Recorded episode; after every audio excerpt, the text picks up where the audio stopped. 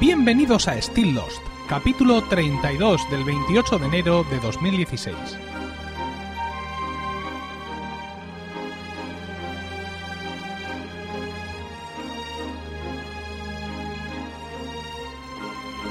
Muy buenas, espero que estéis todos bien en el momento de escuchar este podcast y dispuestos a pasar un rato juntos rememorando nuestra serie favorita. Aunque se supone que los sosos blancos no hibernan, este podcast ha vivido una suerte de hibernación, interrumpiendo un ritmo que ahí llevábamos más o menos conseguido. Y bueno, vamos a ver si con la enésima resurrección de este podcast, esta vez sí eh, conseguimos darle continuidad.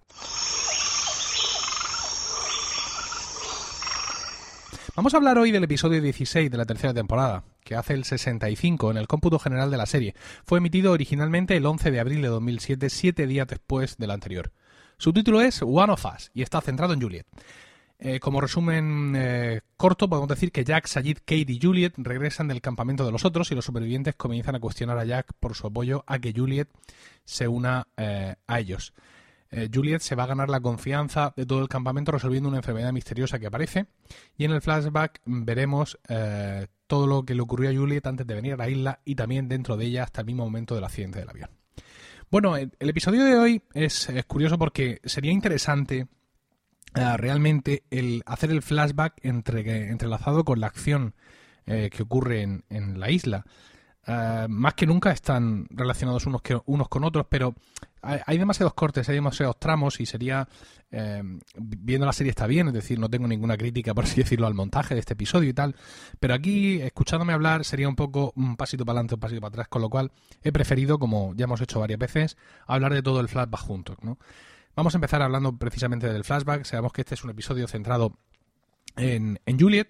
Y es sin duda un episodio en el que Elizabeth Mitchell lo da todo. Lo da todo como actriz, ofreciéndonos una, una gama de registros eh, impresionante, ¿no? Toda la gama que realmente tiene su personaje, que pasa de asustada y tímida a líder, a impostora, a médico, sensual amante, o sea, una, un, un, auténtico um, un auténtico desparrame de interpretación, una auténtica exhibición de, caracteres eh, que van cambiando con una fluidez que casi provoca el mareo.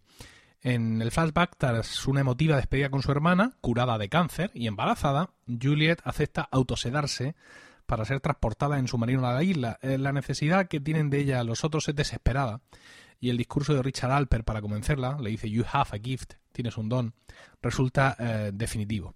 Una vez que llega a la isla, eh, el submarino atranca en el, en el muelle y ella sale a gatas del submarino, una salida a gatas con falda de tubo y tacones de una elegancia felina y más allá de cualquier connotación sexual, es una escena realmente para admirar, tanto en cuanto a desempeño de la actriz como en cuanto a la realización del director. Tristemente, para, para ella esa escena va a culminar con un evento que condicionará su vida y su muerte. Va a conocer a Benjamin Linus. En la siguiente escena ya vemos a Juliet metida en el ajo, por así decirlo, está en un quirófano certificando la muerte de Sabine, una mujer de los otros. Es consolada por su amante, Goodwin, y después de esto se marcha a la playa para despejarse allí. Y allí hablando con él le dice que, bueno, que los problemas con los, con los embarazos, que es para lo que ella está allí, ocurren durante la concepción y que no hay nada que pueda hacer a menos que trate con una mujer de fuera de la isla. Ben le va a mostrar la realidad diciendo que está allí y de allí no se va a mover y nadie va a salir fuera a quedarse embarazada y todo el mundo se va a quedar allí. Y de rebote, cuando ella hace como que se quiere ir, le dice que Rachel, su hermana, ha sufrido un rebote del cáncer y que la curará si se queda con ellos. Ante las dudas de Juliet, Ben le dice que va a ser el propio Jacob el que se hará cargo de ello. Y Juliet, ojo, importante este dato, parece conocer y aceptar el poder de Jacob. Lo, da por bueno, ¿no? Por así decirlo. Vamos a recordar, porque eh, he dicho lo de los embarazos y tendríamos que recordar qué es lo que pasa, ¿no? Y es que eh, el electromagnetismo de la isla interfiere en las fases iniciales de, de los embarazos.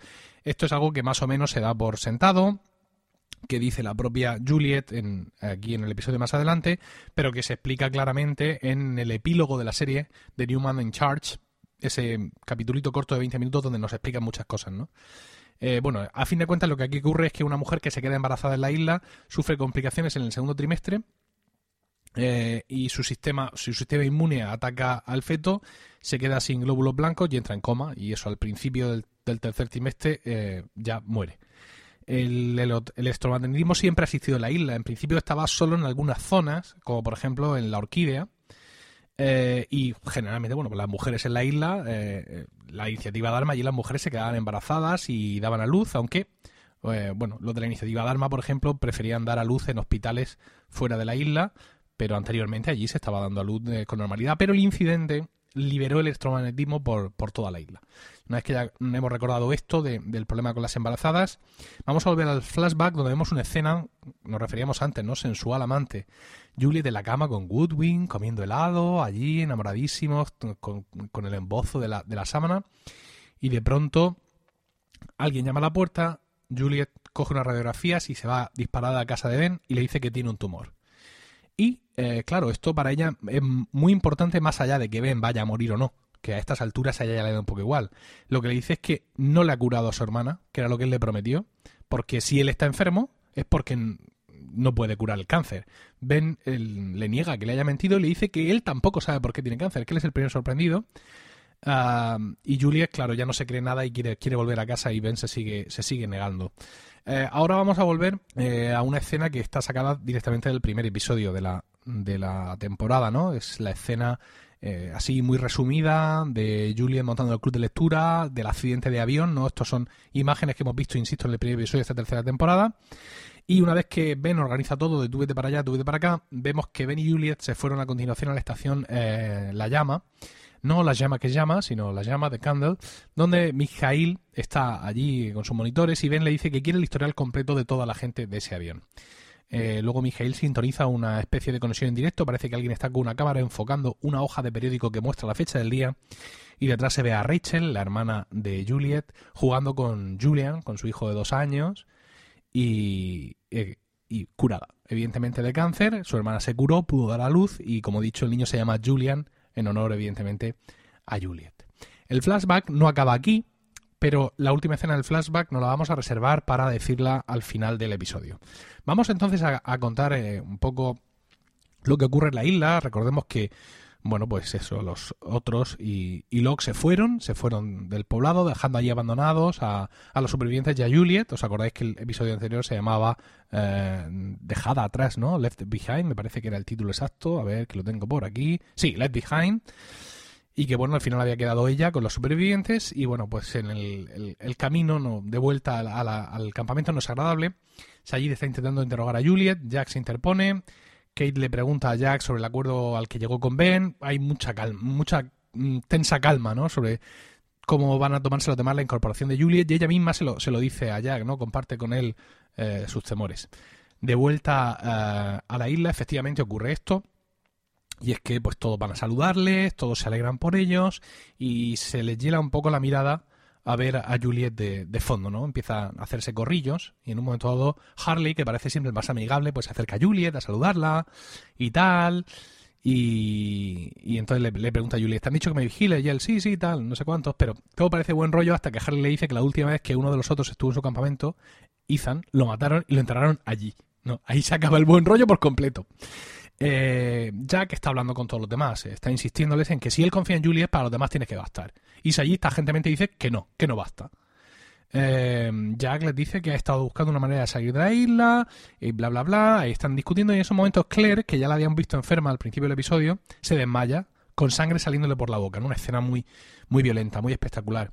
Eh, Juliet se acerca y le dice que sabe lo que le pasa. Entonces les cuenta que, mm, bueno, que precisamente por su estudio de las embarazadas y teniendo a Claire como embarazada, le estuvieron inyectando una medicina para evitar que su cuerpo tratara al feto como un cuerpo extraño, y porque era lo que ella estaba investigando, y que Ethan le inyectaba ese suero de tanto en cuando para mantener el tratamiento. Una vez que el tratamiento ya no se aplica, pues eh, Claire está en, en, peligro de muerte, por así decirlo.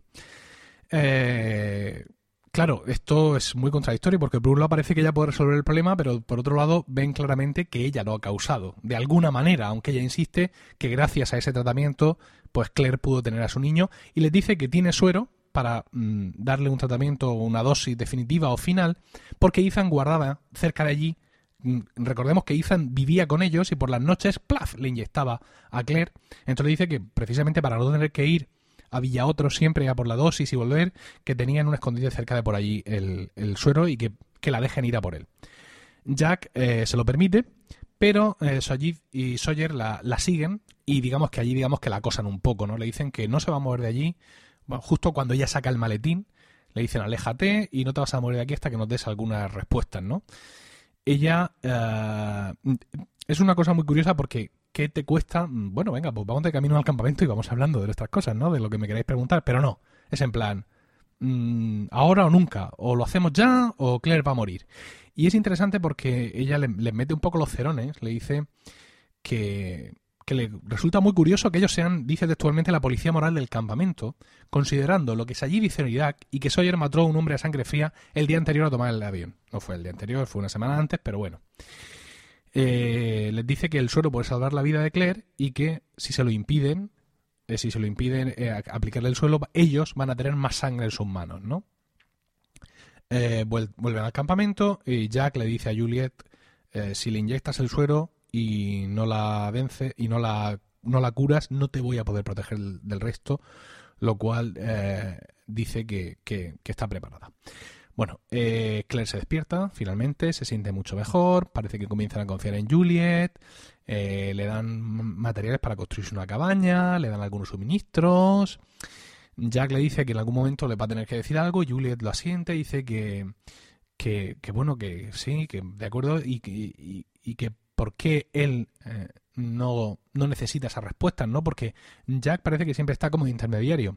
Entonces, él le dice que cuando el submarino explotó, vio en sus ojos que quería abandonar la isla más que nada en el mundo y que eso la convertía en uno de ellos, en uno de los supervivientes, One of Us. Es el título de, del, episodio. Eh, hemos dicho que nos dejábamos un trozo del flashback para verlo ahora. Vamos a verlo. Vamos a ver el último momento del flashback donde, curiosamente, no vemos el pasado de Juliet, sino vemos el, mm, el, lejano, quiero decir. Vemos el más inmediato. Vemos a Juliet y a Ben, que están hablando de sus planes.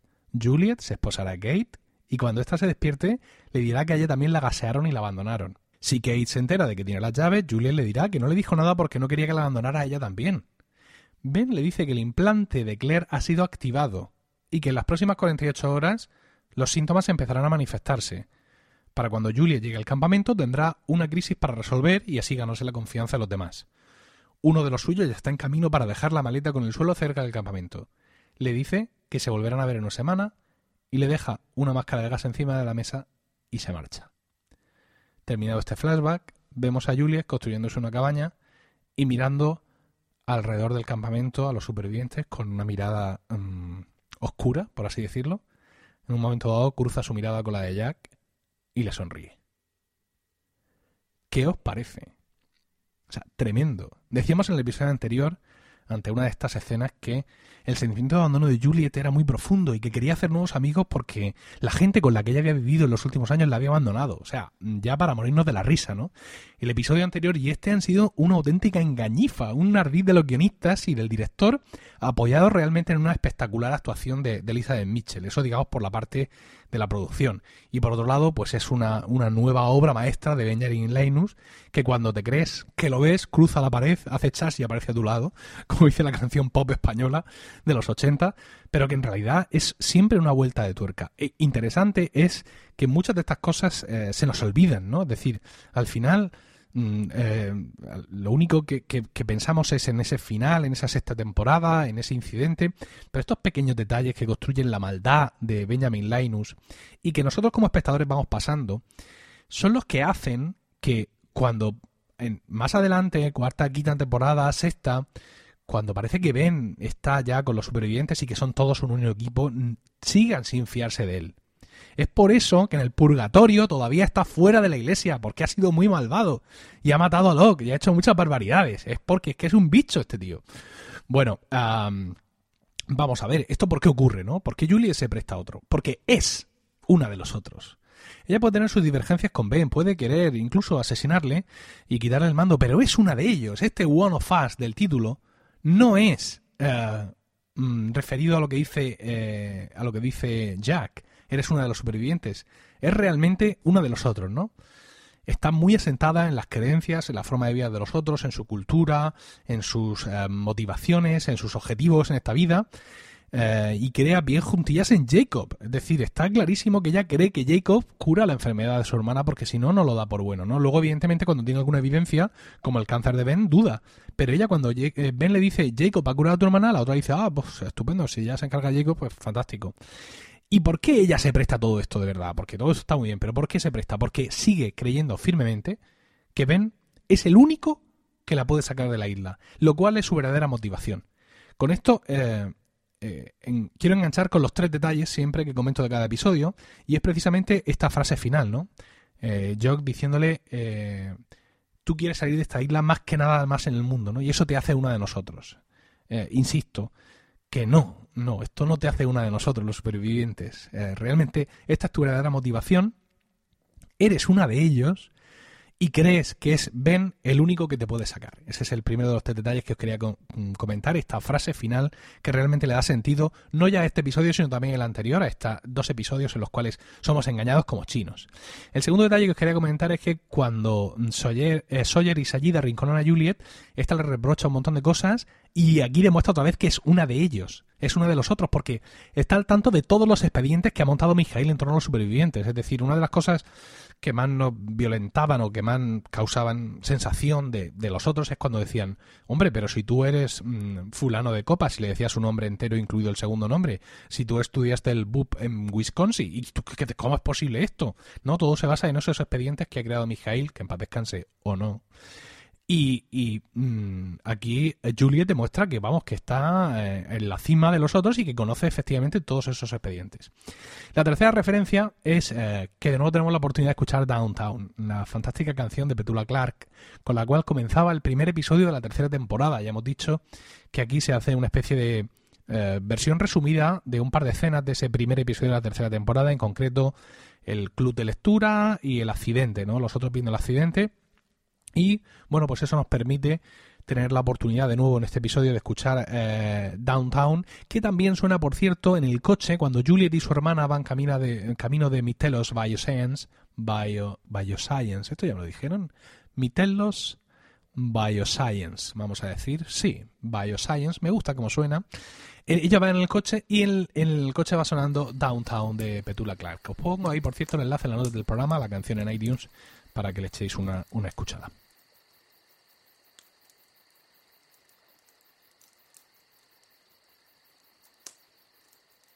Y bueno, con esto hemos llegado al final del podcast de hoy. Muchas gracias por el tiempo que habéis dedicado a escucharlo. Espero que os haya resultado entretenido. El próximo podcast seguiremos hablando de esta tercera temporada de Lost. Espero vuestros comentarios en emilcar.fm, donde también podréis conocer mis otros programas. También en el correo electrónico stilllost.emilcar.fm y en Twitter, donde estamos con arroba slpodcast. Ahora sí, terminamos aquí. En nombre de los de Grots, Álvaro Hanso y todos los que componen la iniciativa Dharma, gracias. Namaste y buena suerte.